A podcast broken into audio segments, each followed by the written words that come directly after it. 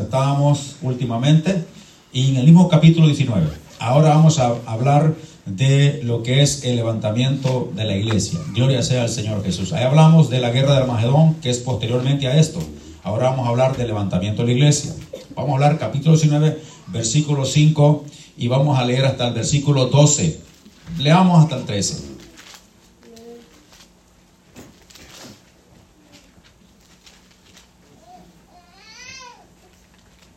Apocalipsis 19, verso 5 al 13. Dice así el nombre del Señor. Y salió del trono una voz que decía, alabad a nuestro Dios todos sus siervos y los que teméis, así pequeños como grandes.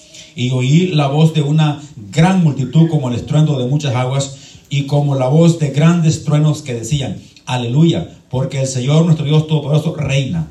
Gocémonos y alegrémonos y démosle gloria porque han llegado las bodas del Cordero y su esposa se ha preparado y a ella se le ha, ha concedido que se vista de lino fino, limpio y resplandeciente porque el lino fino es las acciones justas de los santos. Y el ángel me dijo, escribe, bienaventurados los que son llamados a la cena de las bodas del Cordero. Y me dijo, estas son palabras verdaderas de Dios. Yo me postré a sus pies para adorarle y él me dijo, mira, no lo hagas, yo soy consiervo tuyo y de tus hermanos que retienen el testimonio de Jesús. Adora a Dios porque el testimonio de Jesús es el espíritu de la profecía. Entonces vi el cielo abierto y he aquí un caballo blanco y el que lo montaba se llamaba fiel y verdadero y con justicia juzga y pelea. Sus ojos eran como llama de fuego y había en su cabeza muchas diademas y tenía un nombre escrito que ninguno conocía sino él mismo. Estaba vestido de una ropa teñida en sangre y su nombre es el Verbo de Dios. Vamos a orar en el nombre de Jesús. Bendito Dios, damos gracias en su nombre, por su misericordia, por su amor y su bondad. Gracias le damos por su palabra leída. Conocemos y entendemos que usted es grande y maravilloso y poderoso y que su palabra es verdad, porque estas palabras, dijo el apóstol, son fieles y verdaderas de Dios. Gracias le damos en tu nombre, Señor, y pedimos dirección que sea su Santo Espíritu. ¿Por qué? Porque el testimonio de Jesús es el espíritu de la profecía. Damos gracias en su nombre y pedimos dirección, Padre, para que sea tu Santo Espíritu guiándonos a toda justicia y a toda verdad y enseñándonos, Padre, y que el oído esté atento a oír, el corazón a percibir y que tu palabra, que no llega vacía, pueda producir en cada uno de nosotros lo que usted le envía a hacer. Damos gracias en su nombre. Gloria al que vive y reina por siempre. En nombre de Jesús. Damos gracias. Bendito sea usted. Démosle un aplauso al Señor Jesucristo, bendito por todos los siglos de los siglos.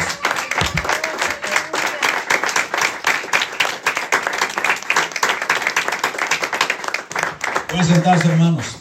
Gloria sea el nombre de Jesús. Bendito su nombre. Dios es bueno, hermanos. Dios es maravilloso. Dios merece gloria, honra y honor.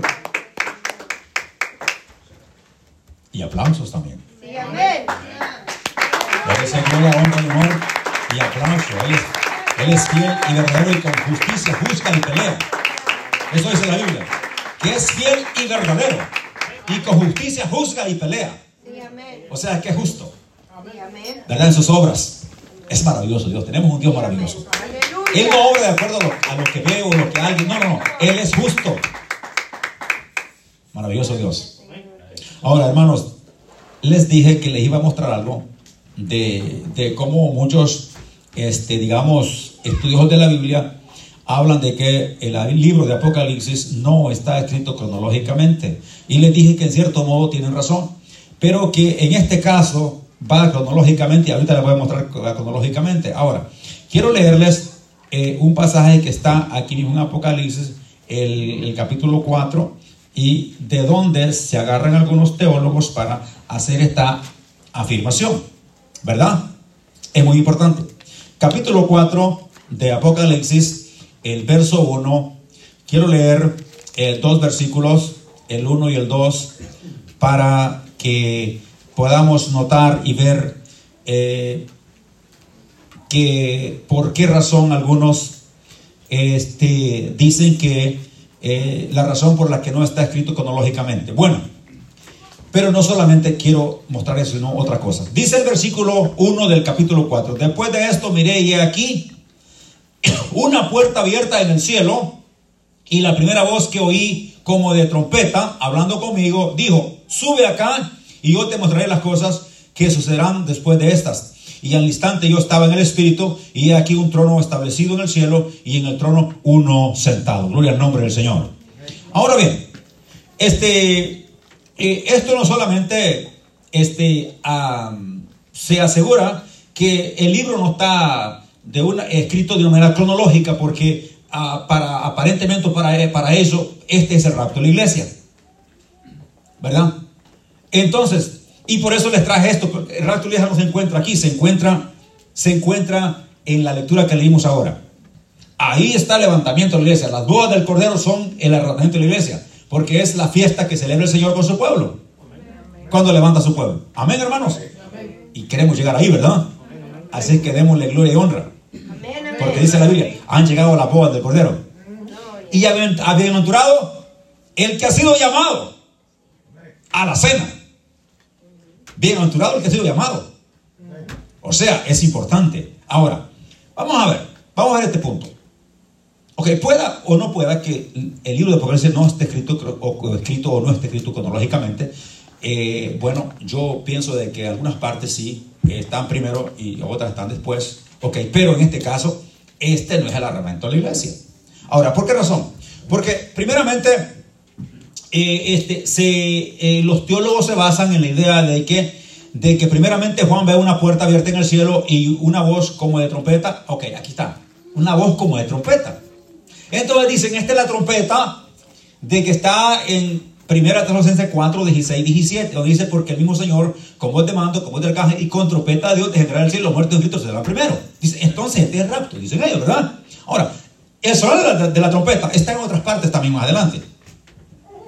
O sea, no significa que ya porque una trompeta sonó, o porque, o porque en la puerta abierta en el cielo y porque le dijo ven acá, sube acá, eh, no significa que fue el rapto de la iglesia. Ahora, ¿por qué razón? Primeramente, porque el ángel le está diciendo, o el que, el, que da la voz a, Juan, dice, para mostrarle las cosas que han de suceder después de estas. O sea, no, no es que, no es, que es, que la iglesia fue levantada. El hecho de que a Juan vio la, el cielo, una puerta abierta en el cielo y una voz que le decía, ¿verdad? Sube acá, como una, como una voz de trompeta, no significa que fue el rato. Significa que el ángel le dice, o el que está dando la información le dice que era para mostrarle las cosas que han de suceder después de esta. Esto es lo que dice la Biblia. Usted lo puede leer. Mire lo que dice. La primera voz que oí, como de trompeta, hablaba conmigo y dijo, sube acá y te mostraré las cosas que sucederán después de estas. O sea, era para darle información. ¿Cuál información? Bueno, acabamos de, ver eh, las cartas que, se envían a, a las iglesias que están en Asia Menor todo lo que es el capítulo 3 y parte del capítulo 2, ¿verdad? Atrásmente. Entonces, le va a dar otra información. Esa información ya fue dada. De todo lo que está ahí. Escribe al ángel, escribe al ángel, escribe al ángel de la iglesia en tal parte, escribe al ángel. Bueno, ahora se terminó eso. Ahora sube acá porque te va a dar otra información. Las cosas que van a suceder después de estas. ¿De cuál estas? Bueno, de estas que, que estás informando ahorita. No es cuestión que, que este, ya, y que esta aquí es el rapto y que allá. No, no, no. Esta es una información que recibe Juan porque ya pasó la primera etapa de información que era escribe a las iglesias tanto de eh, eh, ¿cómo se llama esta? Al ángel de la Filadelfia, al ángel de la Odisea, al ángel de Esmirna, bueno, todas las iglesias están ahí, siete iglesias. Ahora bien, entonces, ahora Juan ve el cielo abierto, una puerta abierta y el cielo que está abierto y una voz, la primera voz que oye que le dice, sube acá y te mostraré las cosas que han de suceder después de estas. Y entonces dice, y al instante, el versículo 2, yo estaba en el Espíritu. Y aquí un trono establecido en el cielo y en el trono uno sentado. Una visión de Juan que ve claramente de que en el cielo solamente este, ahora, Juan estaba en el Espíritu. Ahora, no estaba en la carne. Amén. Porque las cosas espirituales han de servirse como espiritualmente. Y, si tú y yo queremos, queremos ver cosas espirituales, ¿qué tenemos que hacer? Estar en el Espíritu. ¿Cómo lo ven? Entonces Juan dice que estaba en el Espíritu. O sea que estaba, estaba como quien dice, este, inducido por el Espíritu. ¿Verdad? Y entonces dice, y un trono establecido en el cielo y uno sentado. Claro. No hay dos sentados. Hay uno sentado. Y ese que está sentado se llama fiel y verdadero. Y con justicia juzga y pelea. Y tiene manchada la ropa. ¿Verdad? De sangre. Y en su muslo está escrito un nombre que nadie conocía sino él. Amén. Gloria a Dios. Y su nombre es la palabra de Dios, el verbo de Dios. Y aquel ver- verbo fue hecho carne. Y habitó entre nosotros. Y vimos su gloria como del unigénito lleno del Padre, lleno de gracia y de verdad. Pero en el principio el verbo y el verbo era con Dios. Y el verbo era Dios. Y ese verbo, esa palabra, porque verbo es palabra, se hizo carne. Y habitó entre nosotros. O sea que habla del mismo Dios. Bendito sea el nombre de Jesús. Y dice la Biblia, hermanos. Dice la Biblia. Ok, ahora bien.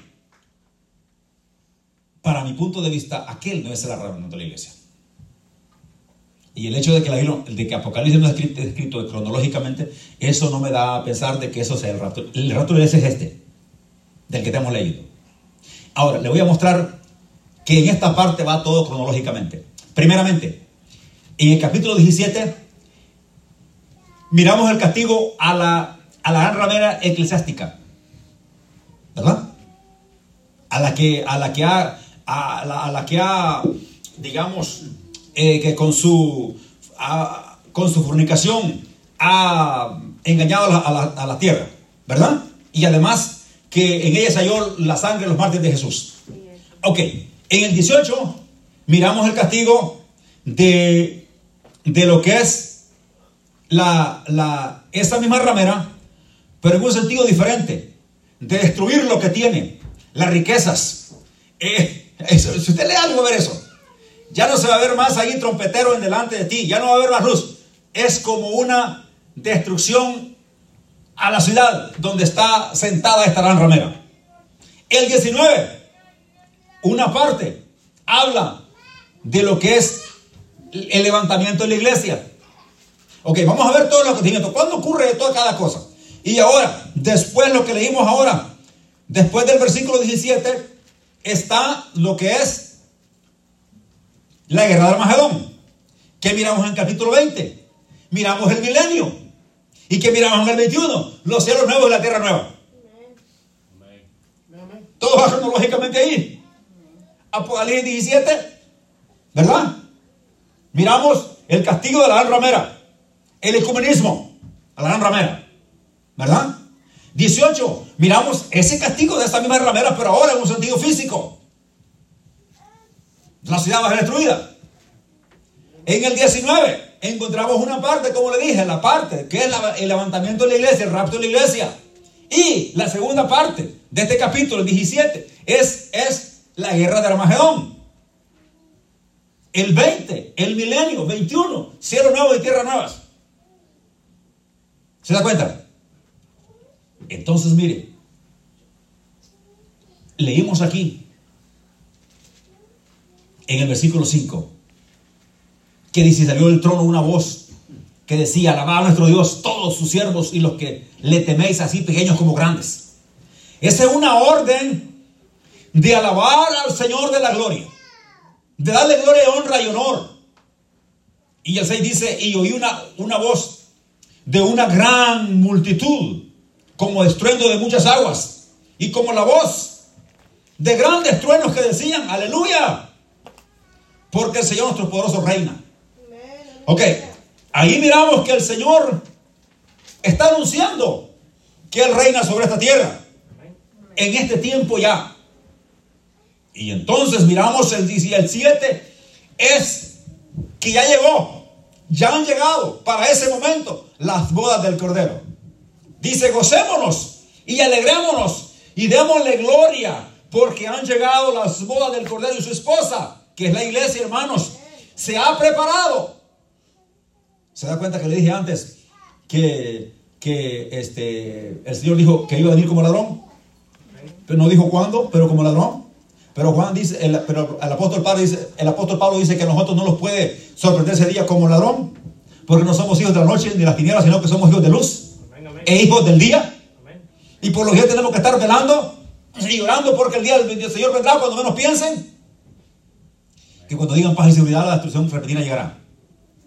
Amén. Pero mire, dice aquí claramente que la iglesia o su esposa se ha preparado. Es lo que el Señor nos ha mandado. A que nos preparemos porque llegará este día. Amén, amén. Ahora bien, miren todo lo que tiene que pasar para que llegue el rato de la iglesia. Pasamos el capítulo 12, que es la persecución contra Israel. Pasamos el capítulo 13, la marca de la bestia. Eh, pasamos el capítulo 14 y pasamos el 15, donde están eh, eh, este, los ángeles preparados para sonar tanto y de- derramar las copas como también para sonar las trompetas.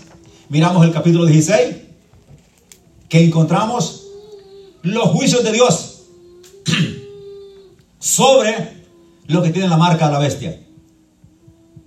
Ok, ahí no está cronológicamente. ¿Por qué? Porque la iglesia no tiene que pagar los juicios de Dios. Porque Dios no está enojado con la iglesia. Está enojado con este mundo y con todos aquellos que se dejaron marcar por la bestia y adoraron su imagen. Así que mucho cuidado. ¿Verdad? Porque dice que la- el, el falso profeta hará, hará grandes milagros, grandes señales. De modo que va a descender fuego del cielo para engañar a los moradores de la tierra. Entonces, usted y yo tenemos que tener mucho cuidado. Oh, porque alguien ah, hace una señal y, ah, no, este siervo de este hombre. No tengan cuidado lo que hace. ¿Me entiende lo que digo? Porque usted y yo sabemos que nomás hay, unos, hay solamente un Señor y un solo Dios Toporoso. Amén, amén. Y ese nombre es Jesucristo. Si no está el nombre de Jesús ahí, si no adora a Jesús, mire hermano.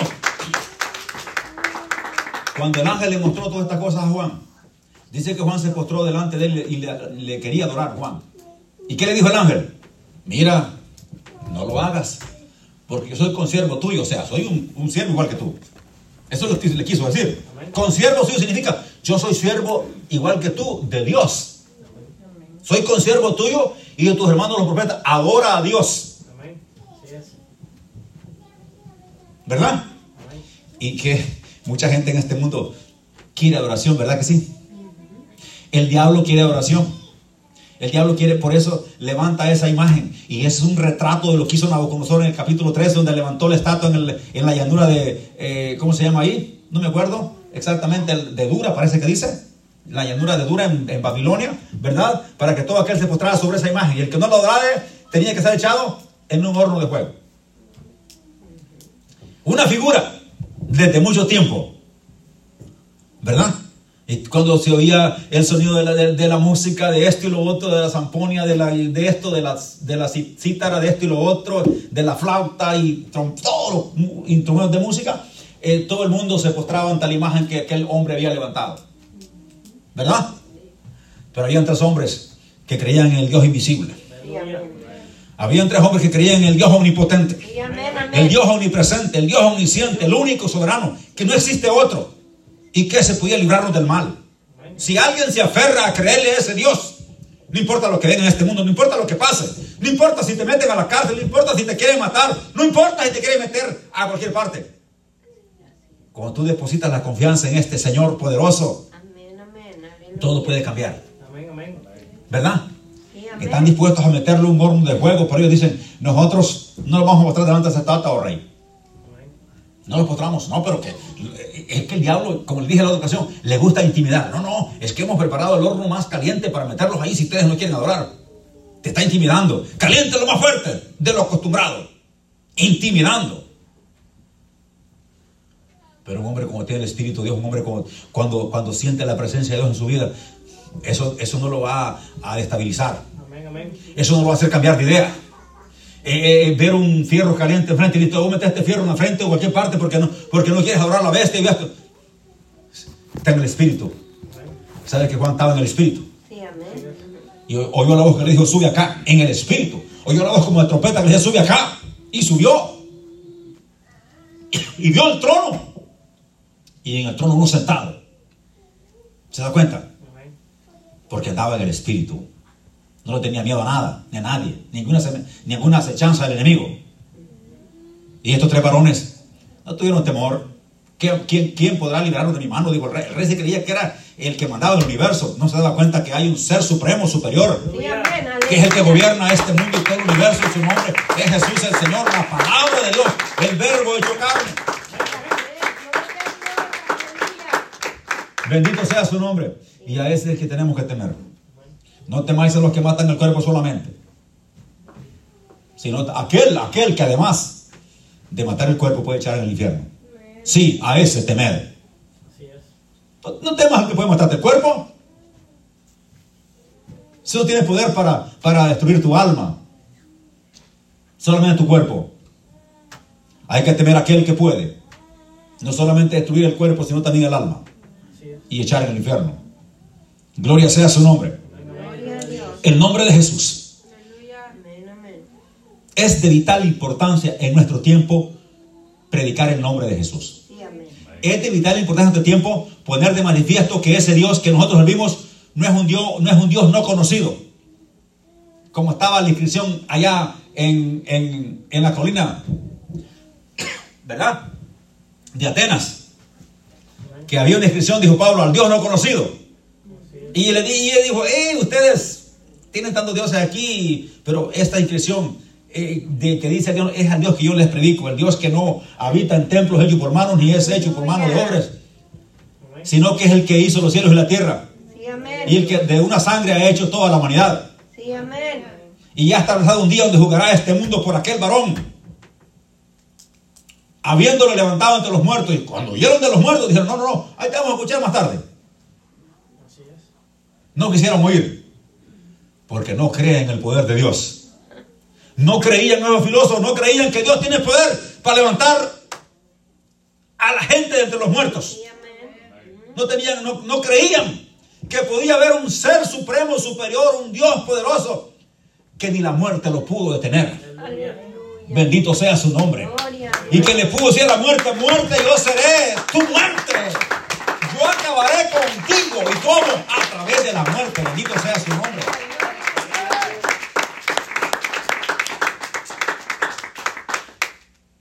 ¿Sabe qué dice la Biblia? Que al que no, hizo pecado, lo hizo pecado por nosotros. O sea, solamente con el hecho de que el Dios eterno y poderoso se haya manifestado en carne, se humilló hasta lo sumo, hasta lo más bajo. En un cuerpo de pecado. Él tenía un cuerpo de pecado, pero no pecó. Porque era un ser humano. Tenía ojos para ver. Tenía una boca para hablar. Tenía oído donde oía cosas que no, no tenía que haber oído. Tenía unos ojos que vio cosas que no tenía que oír. ¿Verdad que sí? Pero las oyó, las vio.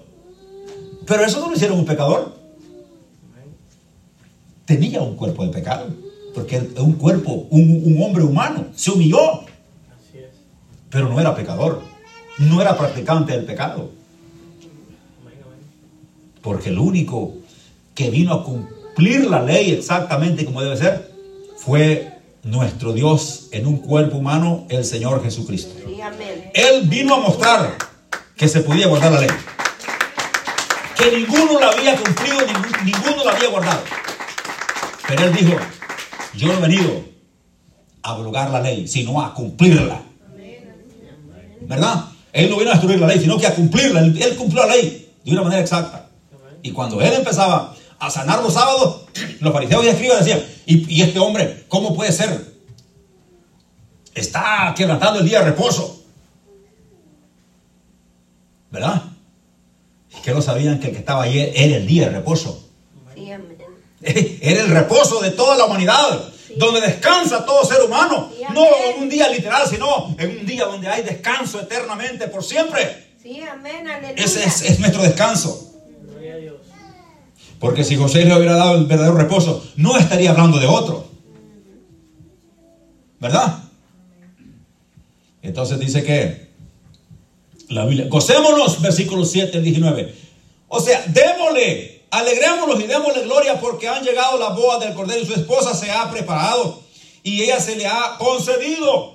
o se le ha permitido que se vista de lino fino, limpio y resplandeciente, porque el lino fino es las acciones justas de los creyentes, de los santos de Dios. Amén, es lo que dice la Biblia, Sí, amén. de los santos de Dios, ¿verdad? En otras palabras. Y entonces dice, y el ángel me dijo, escribe, bienaventurado a los que son llamados. Esta es una bienaventuranza, hermanos, que seamos llamados. Y hay algunos que sueñan que dicen, vi el rapto de la iglesia y me quedé. ¿Verdad? O algo otros que dicen, vi el rapto de la iglesia y fue el primero que salí. Para arriba. O sea, pero aquí habla de una bienaventuranza de los que son llamados a esas bodas. ¿Verdad? Tratemos de ser llamados en, en ese día a esas bodas. Porque si no oímos esa trompeta, ya sea que estemos muertos o que estemos vivos y que no seamos transformados y que estemos muertos y que no seamos resucitados, es que nos quedamos de ese gran evento. Y eso va a ser terrible. Así que tenemos, por eso dice, a ella se le ha hace- que, que se prepare, se le ha dado una vestimenta, un- un vestido de lino fino, limpio y resplandeciente. Pues ese lino fino representa las acciones justas de los santos. Y el ángel dice que le dijo, le dijo, bienaventurados los que son llamados a, las, a la cena de las bodas del Cordero. Y me dijo, estas son palabras verdaderas de Dios. Yo me postré, dice Juan, a sus pies para adorarle. Y él me dijo, mira, no lo hagas, yo soy consiervo tuyo y de tus hermanos que retienen el, el testimonio de Jesús. Adora a Dios, porque el testimonio de Jesús es el que inspira a los profetas. O sea, el que te inspira a hablar la palabra profética. Es lo que dice aquí. Adora a Dios porque el Espíritu de Jesús es el Espíritu de la profecía. O el Espíritu que inspira al profeta a hablar de Dios. De otro modo, decirlo lo mismo. ¿Verdad? Entonces, miramos que Juan, después de recibir información de este gran evento, de que llamamos el rapto de la iglesia, las bodas del Cordero, iba a adorar al ángel. Ah, hubiera sido ese viejito que está en Roma, le dice, no, no, pasa adelante, adora, adora, adora. No te detengas. Y un montón de gente ahí, besándole la mano, bajándole los pies y todo. No, hombre, si es que este mundo está pero, pero de cabezas. Y gente que todavía no ha entendido, no ha comprendido, estando en el pleno siglo XXI adorando a hombres. Alabando a hombres, adorando a hombres, arrodillando delante de hombres. El ángel que traía la información le dijo Juan, no lo hagas. Yo soy siervo de Dios igual que tú. Si es siervo, no merece ser alabado. Porque también es siervo y el mismo siervo tiene que alabar a Dios. Porque solamente hay un ser y un trono donde hay 24 ancianos y 4 seres vivientes que se postran día y noche y no cesan de decir, Santo, Santo, Santo, es el Señor Dios Todopoderoso y toda la tierra está llena de su gloria. Uno sentado y ese uno es el que merece alabanza. Sí, amén. Uno es el que merece gloria, honra y honor. Bendito sea su nombre. Pero el diablo a través del tiempo ha querido suplantar esa adoración a Dios. Y ha, ha convertido a este mundo en una adoración falsa.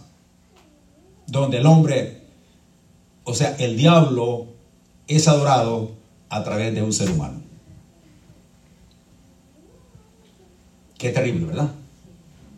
Esa es una idolatría de las más grandes que hay. O, o adorar a Dios a través de una imagen. ¿Me entiende? A Dios se le, se le adora en espíritu y en verdad. Sí, amén. No a través de una imagen ni a través de un ser humano. Se le adora en espíritu y verdad y en cualquier parte. No solamente en el monte Jerezín, como decía la samaritana. Nuestros padres adoraron en este monte y vosotros decís que es Jerusalén el lugar donde se adorar. Mujer, llegó la hora.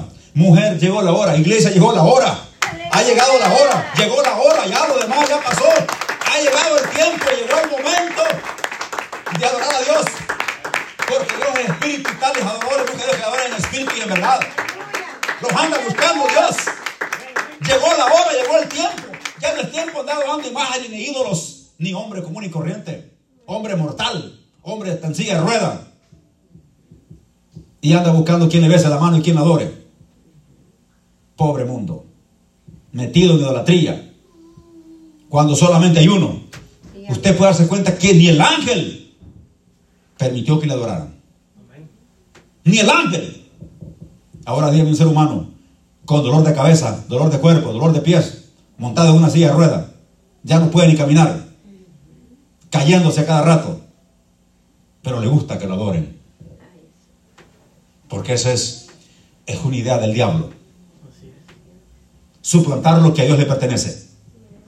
Pero sabe una cosa, Dios nos dijo en su palabra, llegó la hora de adorar a Dios. En espíritu y verdad, porque Dios es espíritu. Tal es la hora que le adoren en verdad. En espíritu y en verdad. No a través de una imagen. No de una manera sensual, ni a través de una imagen, ni a través de un ser humano. En espíritu y tú, en cualquier parte. Los samaritanos creían que era en el monte Jerezín, en Samaria, donde había adorado a Dios. Los judíos creían que era en Jerusalén. Eso les digo, ambos están equivocados. Dios es espíritu, está tanto en Jerusalén como en Samaria, en todo el mundo y en todo el universo. Y él tiene que ser adorado en espíritu y en verdad. Porque está en todas partes. No solo en Judea, no solo en Samaria, está en todo el universo.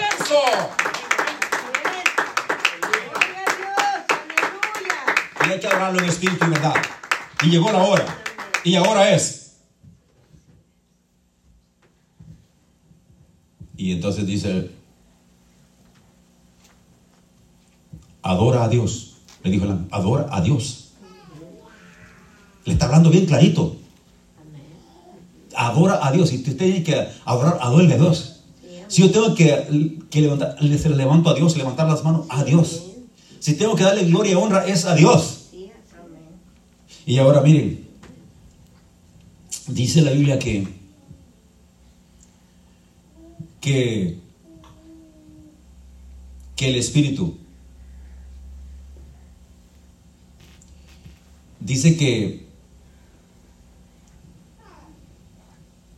que el testimonio de Jesús es el espíritu de la profecía. Jesús dijo, escudriñad las escrituras, porque a vosotros os parece que en ellas ah, es la vida eterna. Y son las que dan testimonio de mí. De mí. ¿Cómo puede ser posible eso cuando Jesús habla de eso? El Pentateuco, los primeros cinco libros de Moisés, hablan, hablan diferente según los teólogos, pero según nosotros no, hablan del mismo ser. Porque Él no ha cambiado, no cambia, sigue siendo el mismo. El mismo ayer y hoy por los siglos. Él no ha cambiado. Moisés hablaba de Cristo. Elías hablaba de Cristo. Los profetas hablaban de Cristo. Todo el mundo anteriormente hablaba de Cristo. Aleluya. Así es. ¿Por qué razón? Porque, él es, porque el testimonio de Jesús es el que inspira a hablar a los profetas. Por eso nosotros creemos en un solo Dios. Sí, amén. No importa cómo la Biblia le llame en otro tiempo at- atrás, o como la gente le llame, o como la gente lo piensa. No, nosotros creemos que del principio a fin la Biblia habla de un solo Dios. Sí, amén. Y ese Dios tiene un nombre. Aunque se llame Él por muchos nombres, Él dijo que Él se puso a sí mismo el Hijo, el Hijo del Hombre. Nadie le dijo el Hijo del Hombre, Él dijo el, Hijo- el Hijo del Hombre va a Jerusalén y donde será, donde será este, aborrecido por los ancianos y será crucificado. El Hijo del Hombre. ¿Qué estaba diciendo cuando decía el Hijo del Hombre? El humano, el hombre que tiene carne y huesos. Ese va a ser sacrificado. El Hijo del Hombre que va a ser sacrificado. Pero también dijo, destruí este templo y en tres días lo levantaré. Porque a- era ambas cosas. Era Dios y era hombre. Nadie como Él. Por eso la Biblia dice, unigénito del Padre. O sea, la única forma en que Dios sea manifestado en un cuerpo humano. Por eso es unigénito del Padre, lleno de gracia y de verdad. Claro, porque es la palabra de Dios hablante. Sí, amén. Y por eso miramos aquí, la Biblia dice, dice que el Espíritu, que el testimonio de Cristo. Si usted tiene el testimonio de Cristo en su vida, ¿sabe qué va a pasar? Le va a inspirar a hablar la palabra de Dios. Porque es lo que hace el testimonio de Jesús. Tú tienes a Jesús en tu vida, te va a dar, no te va a dar ganas de hablar de deportes, ni hablar de, de, de chambres, ni de hablar de, de novelas, ni de, ni tipo de cosas. ¿Sabes de qué te da ganas cuando tienes a Jesús como testimonio? La palabra de Dios. Porque el, el testimonio de Cristo es el que inspira hablar profecía.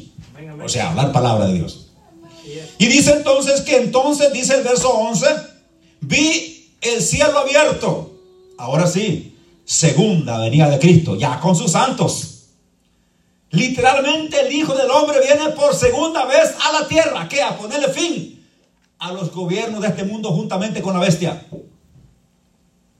que se están confederando para ir a, invadir a Israel en la guerra de Armagedón. Ok, vamos a ver cronológicamente. ¿Cuándo sucede el rapto de la iglesia? Sucede despuesito. Despuesito de que, o sea, antes, antes de que comiencen los juicios de Dios. Porque los juicios de Dios no son para la iglesia. Cuando comienza el capítulo 16, la- que comienza los juicios de Dios sobre la tierra, la iglesia ya ha sido levantada. No está cronológicamente ahí. Y entonces, ¿cuándo se levanta la iglesia? Bueno, cuando pase Israel por esa prueba, la, angustia de Jacob, capítulo 30 de Jeremías, y ya estamos viendo los, los vestigios de la angustia de Jacob. Capítulo 13, ya lo leímos, ya, o sea, en otras ocasiones le hemos dicho, hoy, el surgimiento del último imperio, que será encabezado por un, por un ser que va a estar dominado por el puro diablo. O sea, el diablo caminando en un cuerpo humano, llamada la bestia y el anticristo. El, el acompañado de un hombre que se va a decir ser profeta, pero la Biblia le llama el falso profeta porque no es profeta de Dios, es profeta del diablo. No es profeta de Dios. El profeta de Dios es, es un profeta que habla palabras de Dios. Sí, amén. Pero el falso profeta habla palabras del diablo. Porque aparte de que parece este un cordero de dos cuernos, habla como dragón. Aparentemente parece un ser humano bueno en todos los aspectos. Como dije en otra ocasión, que no rompe un plato. Ahí anda todo encuentro que ni caminar puede. Con vestiduras blancas. Su santidad lo ve ahí en la vestimenta y, y- y una mitra en su cabeza y ahí anda. Ah. Pero cuando habla, habla de que los homosexuales entran en el reino de Dios.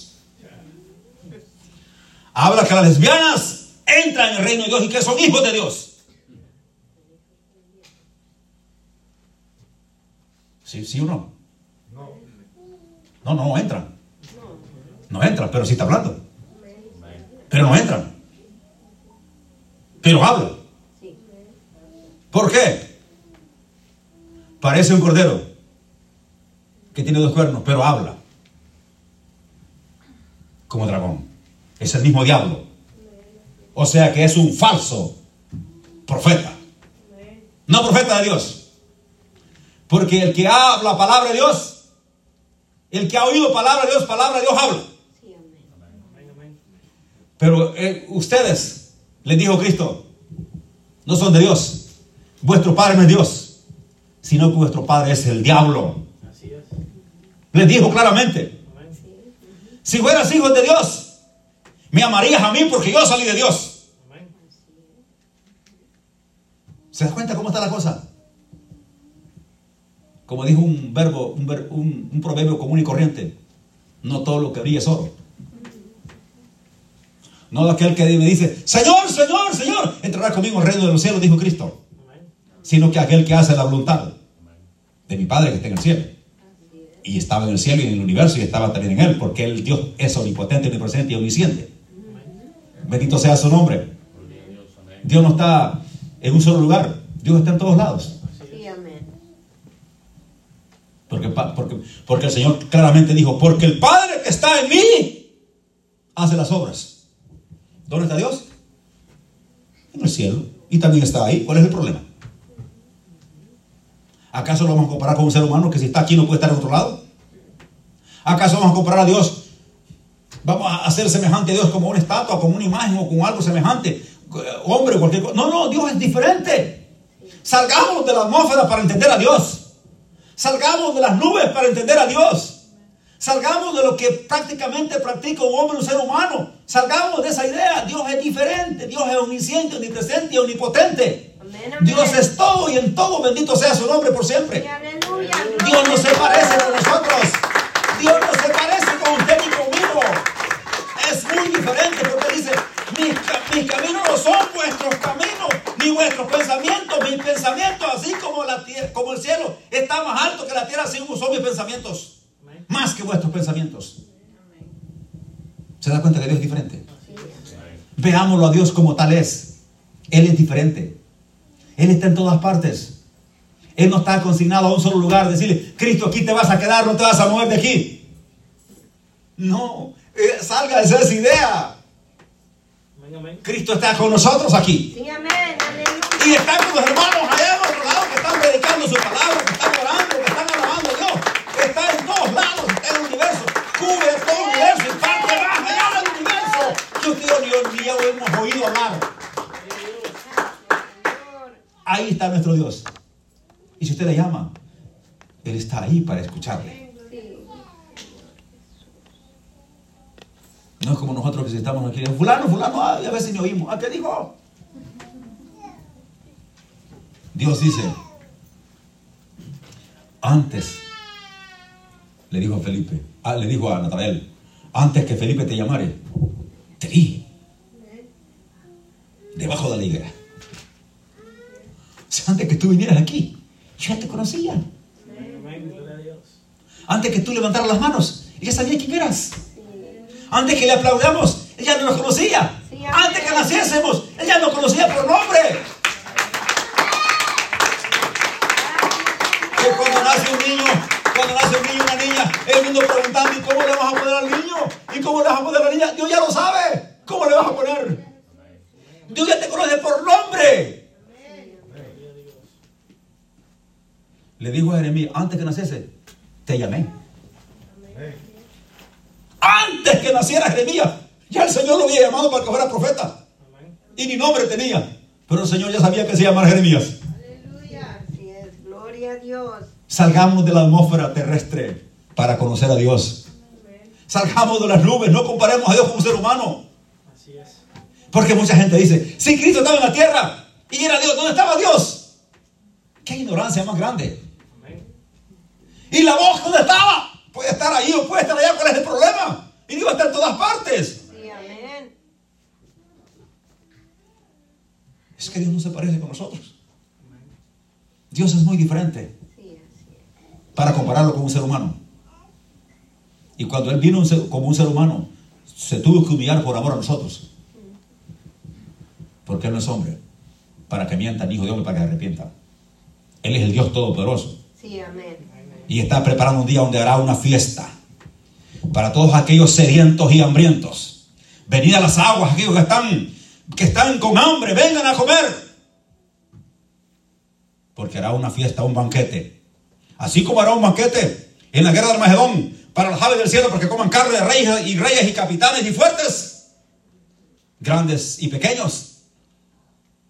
Así hará una fiesta para su pueblo, que ha redimido con su sangre. Gocémonos y alegrémonos, porque ha llegado la boda del Cordero. Aleluya. Y a su novia, o sea, a su esposa, se le ha concedido que se vista de lino fino y resplandeciente. Porque el lino fino representa las acciones justas de los santos. Y el ángel me dijo, escribe porque estas palabras son fieles y verdaderas de Dios. O sea, no, estoy, no te estoy echando un cuento, esta es palabra de Dios. Sí, amén. ¿Verdad? Y vi lo que dice el siguiente versículo aquí, cuando ya vamos terminando ya. Vi el cielo abierto, el 11. Entonces vi el cielo abierto y aquí un caballo blanco y el que lo montaba se llamaba fiel y verdadero y con justicia juzga y pelea. Es fiel y verdadero nuestro Dios. Amén. Él no miente. Sus ojos eran como llama de fuego. No, pues es que. Es que. Disminuir a Jesús y ponerle un grado que él no merece podría ser esta idolatría.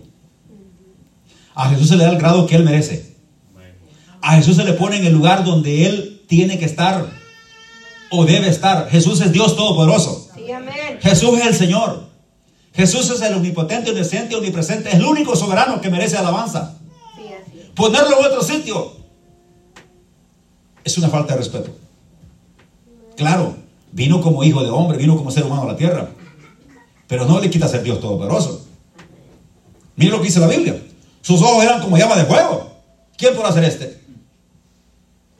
Y había en su cabeza muchas diademas. ¿Y qué representa estas diademas? Todas las victorias de nuestro Dios aleluya. que es un ser, un, un ser supremo victorioso, porque el Señor va delante de su pueblo, peleando en contra enemigo, a favor de su pueblo, y cada vez que pelea en contra, en contra enemigo, a favor de su pueblo, tiene una victoria. Sí, amén. Aleluya. El victorioso vive en mí, dice el victorioso vive en mí, porque es el victorioso, el que vence.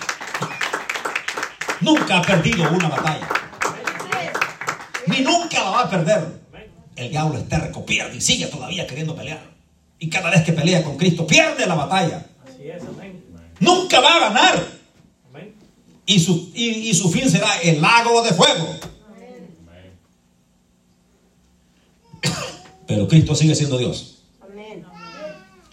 Dice que sus ojos eran llama de fuego y su cabeza muchas diademas. Y tenía un nombre escrito que ninguno conocía sino él mismo. Verso 13 dice, estaba vestido de una ropa teñida en sangre. Y su nombre es el verbo de Dios. Ok, para entender esto podemos leer los últimos dos versículos a continuación. Para esto que está su ropa vestida eh, o teñida en sangre. ¿Por qué? Y los ejércitos celestiales vestidos de lino finísimo blanco y limpio le siguen en caballo, le siguen en caballo blanco. De su boca sale una espada aguda para herir con ella a las naciones. Y él, y él la regirá con vara de hierro. Y él pisa el lagar del vino del furor de la ira de Dios Todopoderoso. O sea, él es Dios Todopoderoso, el que va a juzgar a este mundo.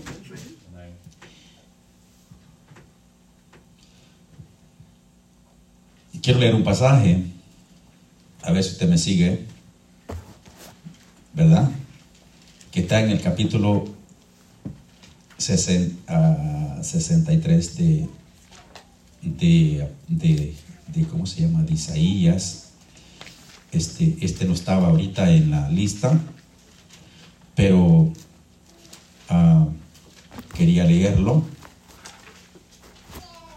para que capítulo 63 de, del profeta eh, Isaías del 1 al, al 4 al 4 ok leamos hasta el 6 para que entendamos todo esto de que por qué trae la vestidura blanca este, con, manchadas en sangre ¿por qué las trae? leamos aquí 63 de Isaías dice ¿quién es este que viene de Edom de Bosra con vestidos rojos este hermoso en su, vestido, que marcha en la grandeza de su poder. Yo, el que habla justicia, grande para salvar. ¿Por qué es rojo tu vestido? O sea, ¿por qué los traes manchados con sangre? Y tu ropa es como el que ha pisado el lagar.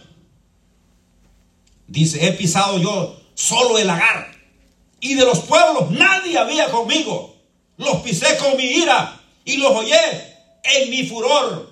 Y su sangre sal- salpicó mis vestidos y manché todas mis ropas. Porque el día de la venganza está en mi corazón. Y el año de mis redimidos ha llegado. Miré y no había quien ayudara. Y me maravillé que no hubiera quien sustentase. Y me salvó mi brazo. Y me sostuvo mi ira. Y con mi ira hollé a los pueblos. Y los embriagué en mi furor. Y derramé en tierra su sangre. Ese es el día grande del Señor. Ese es el día grande de la ira del Dios Todopoderoso, donde pondrá fin a todos los gobiernos de este mundo. Donde hará ese banquete grande. Donde hará llamar a todos esos aves del cielo. Vengan a comer. Vengan a beber. Para que se sacien de los reyes, de los de los, de los, de los príncipes, de los grandes y pequeños. ¿Se dio cuenta lo que dice en Isaías 63? Aquí está, en Apocalipsis. ¿Por qué traes esas vestimentas rojas? ¿Y por qué están salpicadas de sangre? ¿Por qué? Porque es el día de la venganza del Señor Dios Todopoderoso. Porque Él ha pisado el lagar. O sea, Él se paró ahí, en ese lugar donde se, donde se, exprimen las uvas para hacer vino. La prensa, de donde se exprimen las uvas para hacer vino. Es el que pisa el lagar de la ira del Dios Todopoderoso. Él es el que le pone fin a este gobierno mundial. Y castiga a los reyes de la tierra. Y entonces es el día de la venganza del Dios Todopoderoso.